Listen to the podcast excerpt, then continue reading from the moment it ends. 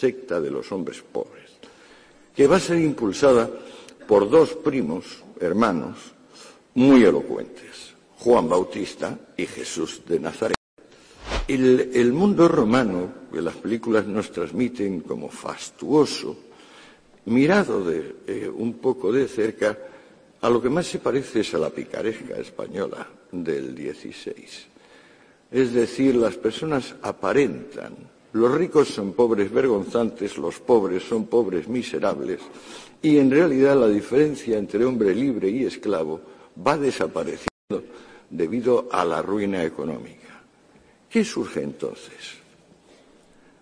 Pues surge en la periferia del imperio lo que en mi libro, a falta de mejor término, he llamado pobrismo, que también se puede llamar comunismo pero que llamo pobrismo porque se origina en una secta judía particular.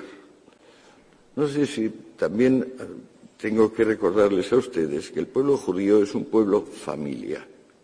A diferencia de otros pueblos que tienen una estructura eh, política, el pueblo judío es básicamente una estructura familiar. Cuando surgen los primeros comunistas en el pueblo de Israel, la secta esenia, el, resto del pueblo está dividido en otras dos eh, escuelas de vida, que son los fariseos profesionales y los saduceos, que son sacerdotes o gentes vinculadas con el orden sacerdotal. Anexionados a los fariseos están los levitas, que podemos traducir por terratenientes. Cuando aparece la secta esenia, viene con una interpretación concreta del séptimo mandamiento que dice que mm, hurtar es comercial. O sea que el que practica el comercio roba a sus semejantes. Una interpretación original y que tendrá un enorme éxito cuando los esenios se conviertan en secta evionita, porque entonces renuncian a, lo que a lo que aislaba al esenio, que es una obsesiva necesidad de pureza. Los esenios vivían ahí por Qumran, en valles desérticos, escapando eh, eh, como podían del contacto con cualquier otro y tanto temor tenían a infectarse con, la, impureza, con la falta de virtud de los demás, que si, por ejemplo, un esenio de rango superior se le acercaba a menos de metro y medio, un esenio que no era tan puro, el primero debería empezar a descontaminarse con abluciones sin parar. Eso les obligaba a construir enormes aljibes eh, en, los lugares donde vivían, porque como al ser desérticos son lugares donde llueve una vez al año o dos, pero construyendo enormes aljibes podían tener el agua necesaria. Los esenios van a perder esa fobia de contacto, esa obsesión por la pureza, y se van a convertir en secta evionita. Evionim significa hombre pobre, de los hombres pobres, que va a ser impulsada por dos primos hermanos muy elocuentes, Juan Bautista y Jesús de Nazaret.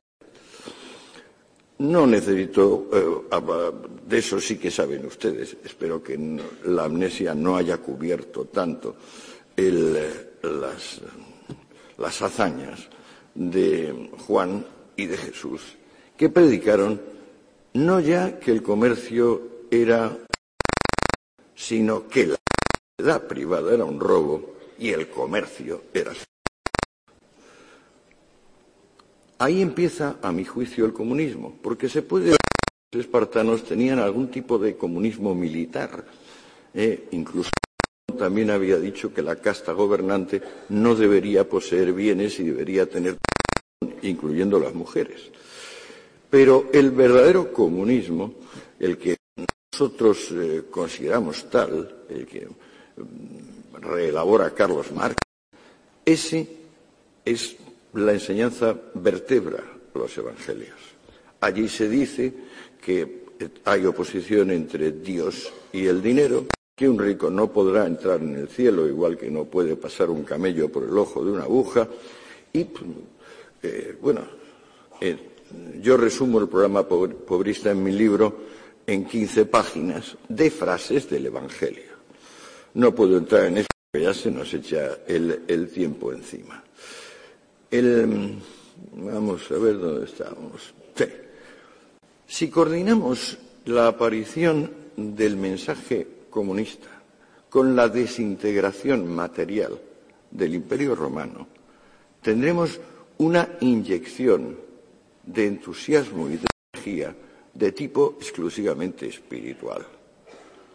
Como con los cristianos viene el amor al más allá y el desprecio al más acá, la preocupación que sentía el ciudadano romano ante la desintegración material de su mundo se interrumpe, porque lo que se quiere es el otro mundo.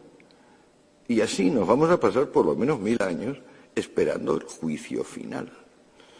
El juicio final es, el acto básico donde, como dice el Evangelio repetidamente, Dios convocará a los ricos y a los pobres, castigará a los ricos y así los pobres quedarán enormemente satisfechos viendo cómo aquellos que habían disfrutado de las bondades de este mundo resultan castigados y no ya castigados con la muerte, castigados al tormento eterno. Por entonces, el imperio eh, tiene unas pequeñas dudas acerca de si va o no a cristianizarse que se despejan pronto debido a la propia crisis económica galopante. A partir de Diocleciano, que es el último César pagano, viene el eh, mm, Constantino y al cristianizarse el Imperio Romano, aunque la crisis económica se sigue manteniendo, hay ese espíritu, ese entusiasmo del más allá, de haber encontrado al fin el camino, eso que se puede llamar, eh, y que no, encuentro otra palabra, que es la plenitud del pobrismo. O sea, la riqueza evoca náusea y la pobreza evoca respeto. Por entonces, claro, la única cosa que quedaba que por saquear a los romanos eran los templos paganos. Y al cristianizarse el imperio, pues los 40 o 45 mil templos paganos que subsistían fueron expropiados y como tenían diversas cosas, entonces lo que hacían los césares era coger y lo que fuera de bronce fundirlo, lo que fuera de plata lo mismo, y si, bueno, había cosas de oro, mejor que mejor. Para entonces la circulación monetaria está interrumpida. El único, mm, la única fuente de dinero a partir de la cristianización es el turismo piadoso. O sea, son eh, el que conecta distintas partes del imperio con Jerusalén. Ahora tenemos, por ejemplo, las excavaciones arqueológicas muestran que hubo un importante desarrollo de la zona en el sentido de regadío, embalses. Pero bueno, perderíamos quizás un poco el tiempo si, siento en el imperio se está despoblando a toda velocidad ya desde tiempos de Julio César. Mm, para entonces, digamos, para, para Constantino puede calcularse que hay una de cada tres personas, esa es la proporción, y la gente que sobra de las ciudades y la gente que sobra del campo se confluye como, digamos, en el cambio de marea, formando unas grandes hordas de personas que no caben ni en la ciudad ni en el campo. Origen de nuestra palabra vago, porque esas grandes hordas que llegaron a ocupar regiones enteras se llaman vagaudas y eran prácticamente el, el destino inevitable, vamos a decir, de la mitad de la población. Bien, entonces, la patrística, ¿se acordan ustedes? Son tres padres cristianos, fundamentalmente San Agustín, eh, San Jerónimo y San Anselmo, eh, tres padres latinos, Agustín, Jerónimo y Anselmo, tres padres griegos, Juan Crisóstomo, Basilio y Gregorio. Eh, y estos seis hombres, que son sin duda los más cultos que hay entonces en ese desintegrado mundo romano, racionalizan el comunismo. Explican concretamente que en toda compraventa siempre va a haber un perdedor. Que el comercio crea una movilidad social mórbida morbidus, dicen ellos, es decir, fúnebre, mortuoria, porque implica que los listos eh, pues se sobrepongan a los parados, mm, paraditos, digo mentalmente, ¿no? Y que esto pues va a imponer de algún tipo de meritocracia cuando lo esencial del mensaje evangélico, recuérdenlo ustedes, es el sermón de la montaña que dice Benditos sean los pobres de espíritu, porque de ellos es el reino. Ustedes dirán que pobres de espíritu a lo mejor se decía en sentido figurado. No. Estamos hablando de micros neuma, o sea, de poca alma, de personas, digamos, por debajo de la media. ¿Qué pasó en la Alta Edad Media? Las historias les cuentan cosas del rey Arturo, eh, del Roldán, incluso podemos llegar ya en la muy avanzada Edad Media al Cid. Bueno, la Edad Media se puede dividir en dos periodos fundamentales. Uno, llamado Edades Oscuras o Alta Edad Media, que viene a durar desde el siglo V hasta el siglo XII, y otro, que es la Baja Edad Media. ¿Qué sucede en la Alta Edad Media o en los siglos oscuros?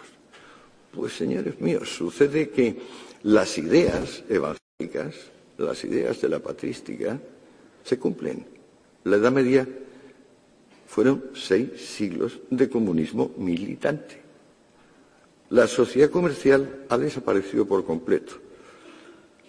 En el año 2003, un profesor de Harvard, McCormick, un, un medievalista, digitalizó, es decir, escaneó todos los documentos medievales del siglo VI al siglo XIII, los pasó por un programa adecuado y le preguntó cosas tan sencillas como ¿cuántas veces aparece la palabra negociator? Negociator, negociante, hombre de negocios. Y descubrió para su estupor que en cinco siglos había aparecido 119 veces. La palabra, por ejemplo, esclavo aparecía 700 millones de veces. La palabra señor aparecía 600 millones de veces. ¿Cómo es posible que se desvaneciese léxicamente algo? Pues porque se había desvanecido su fundamento.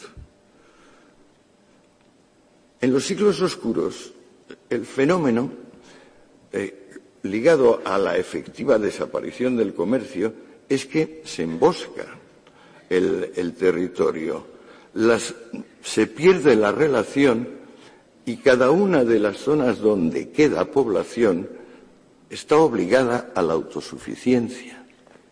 Lo que pasa es que esa autosuficiencia desde el punto de vista de la patrística y desde el punto de vista del Evangelio, esa autosuficiencia es lo justo y lo bueno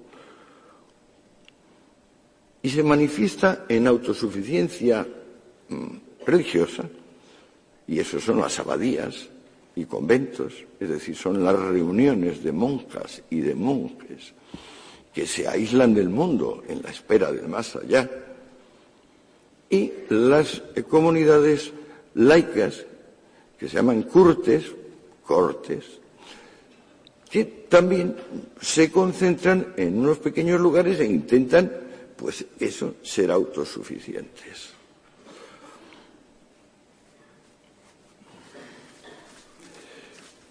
¿Cómo sale Europa de una situación donde había aproximadamente 60 hambrunas anuales y la enfermedad más difundida era la lepra?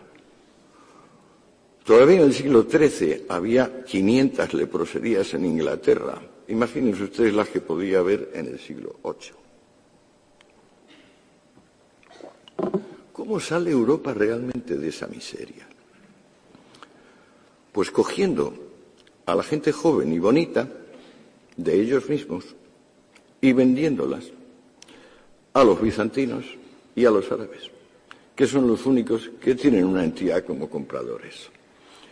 De modo que se produce una evolución del esclavo al cautivo, porque ya, naturalmente, como el único, mm, la única empresa mercantil que hay es la caza y captura de cautivos, pues claro, el, el cazador no está dispuesto a distinguir si el que va a capturar es de familia noble, medio noble, plebeya o si es un esclavo. Simplemente se va a tener a su aspecto. El origen de la economía europea es el tráfico con cautivos.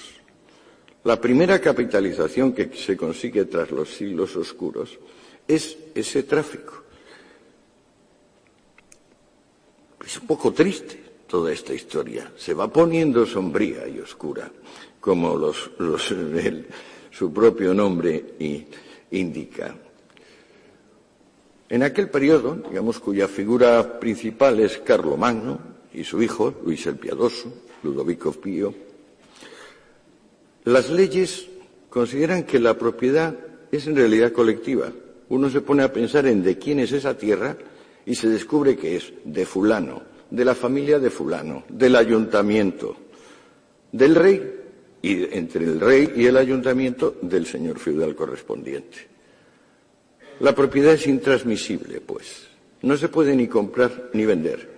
Y en los pocos casos donde se intenta hacerlo, los tribunales lo anulan, porque hay algún pariente que se interpone y dice que han vendido una cosa que no era en realidad suya. La gran figura que les digo, Carlomagno, por ejemplo, es un analfabeto. En su tiempo, la donación de bienes a la Iglesia y la conquista militar de territorios, casas u objetos, son los únicos modos dignos de adquirir. El dinero es tan escaso, el dinero verdadero, porque hay muchísima falsificación, claro, que se tesauriza, es decir, se mete en anaqueles de los castillos o se pone en custodias de las, de las iglesias o de las catedrales y se exhibe, pues como ahora podemos exhibir una joya o un cuadro o una escultura. Tanta miseria hay en ese mundo que vive exclusivamente de vender a sus hijos e hijas a los árabes y a los bizantinos, tanta que no se puede mantener al esclavo. Al esclavo trabajaba por techo, comida y ropa, pues bueno, ahora no hay forma de darle ni techo, ni comida, ni ropa. Reina tal miseria que hace falta seguir manteniendo a un dependiente, pero ya no se le puede pagar. Y esta evolución es la que determina al siervo. El esclavo se convierte en siervo y surge un nuevo rito que no conocían los griegos, la cultura grecorromana, en la cultura grecorromana, una persona, por el hecho de haber nacido en un territorio, era ciudadano de ese territorio. En la Alta Edad Media hace falta prestar un homenaje. Mannschaft es, la palabra germánica para esto. Las personas no existen por el hecho de haber nacido. Para que puedan existir y ser reconocidas como algo distinto de una limaña, un jabalí o una patata, es necesario que se arrodillen y le digan a otro, soy tu hombre para siempre. Si el otro lo acepta, le dirá que se levante y le dará un beso en la boca. Es curioso que en ese sentido eran bastante personalistas los medievales, sí.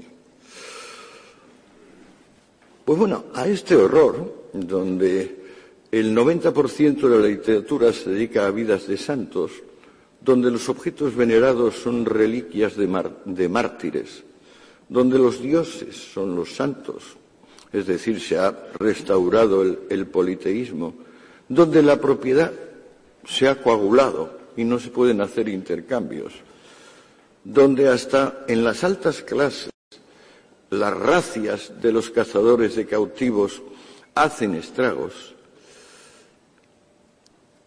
En ese mundo aparecen dos cosas que funcionan como ganzúas para abrir la puerta que la sociedad clerical militar le había cerrado a la sociedad voluntaria. Una es una manera rápida, muy rápida, de desplazar cualquier tipo de propiedad. La letra de cambio. Probable, descubrimiento de los judíos, que llevan, siglos, llevan ocho, nueve o diez siglos siendo perseguidos como los que mataron al Salvador, los que mataron a Dios. La letra de cambio. De una forma secreta, implacable e ilimitada, la propiedad se puede transmitir. Segundo invento, Ganzúa, una contabilidad realmente científica, en vez de ese cuento del de dedito de que pues yo tengo tanto porque he acumulado, pero bueno, ¿cuánto va a gastar o cuánto? Esa contabilidad que llamamos científica o de partida doble la inventa un monje, Luca Pacioli, porque entonces prácticamente las únicas personas que tenían instrucción eran los monjes. Ya les digo que el propio emperador Carlo Magno era analfabeto.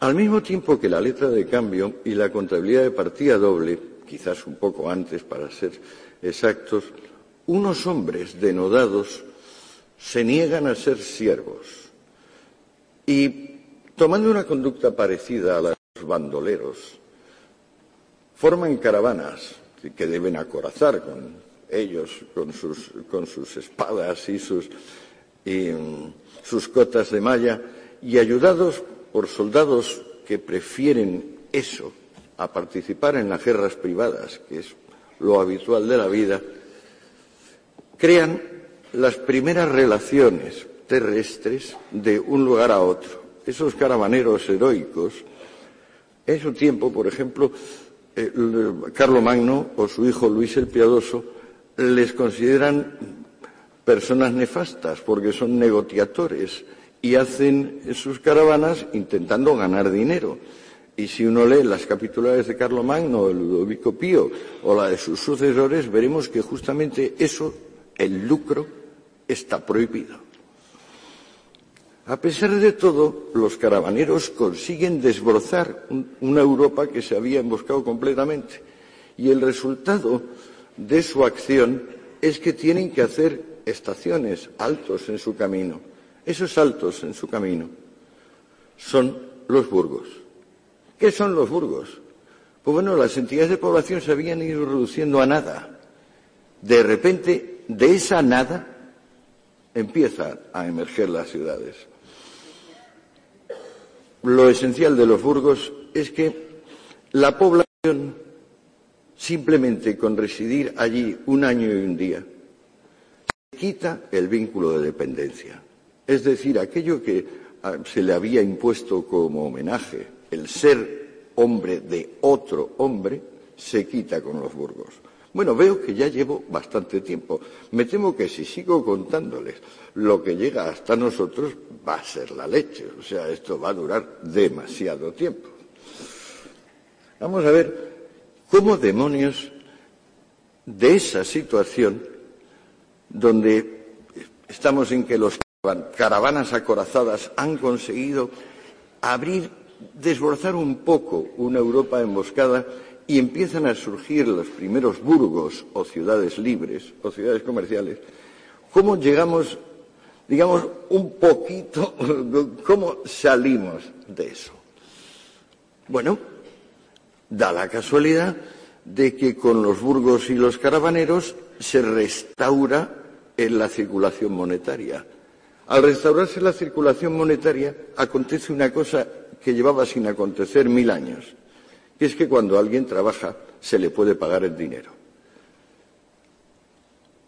Cuando empieza a haber posibilidad de cobrar el dinero, hay tal brote de entusiasmo que un letargo que dominaba a las ciencias y a las técnicas desde tiempos de los atenienses, auténtico sopor mortal, se convierte en actividad.